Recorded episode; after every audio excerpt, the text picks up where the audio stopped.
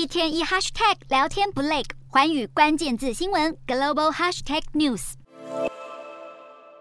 北韩国营电视台日前播放了长达一小时四十分钟的纪录片《人民之父》，描述金正恩如何为民操心，也罕见地拍出他专用列车的内部陈设。只见金正恩身穿白色短袖汗衫，左手夹着香烟，歪头听取干部报告。会议车厢以白墙配上蓝色窗帘，风格相当简约。后方的小桌上则摆放着笔记型电脑、荧幕、智慧型手机等装置。纪录片中没有说明专用列车的目的地，但从干部手中和一旁放置的玉米，可以推测可能是准备去视察农地。除了纪录片，北韩官媒也大篇幅宣传金正恩日前参访由北韩精英学院之称的平壤万景台革命学院，贴出多张金正恩和学生互动的照片，吹捧金正恩是慈父元帅。只见金正恩捧着学员的脸，露出灿烂笑容。不过学生却是动也不敢动，眼睛只敢看向地板，场面相当尴尬。强烈的反差引发网络讨论。北韩近来频频试射飞弹，对外表现强硬态度，升级军事挑衅；对内则是积极营造劳心为民、爱民如子的一面，企图在疫情、民生凋敝的困境中凝聚向心力。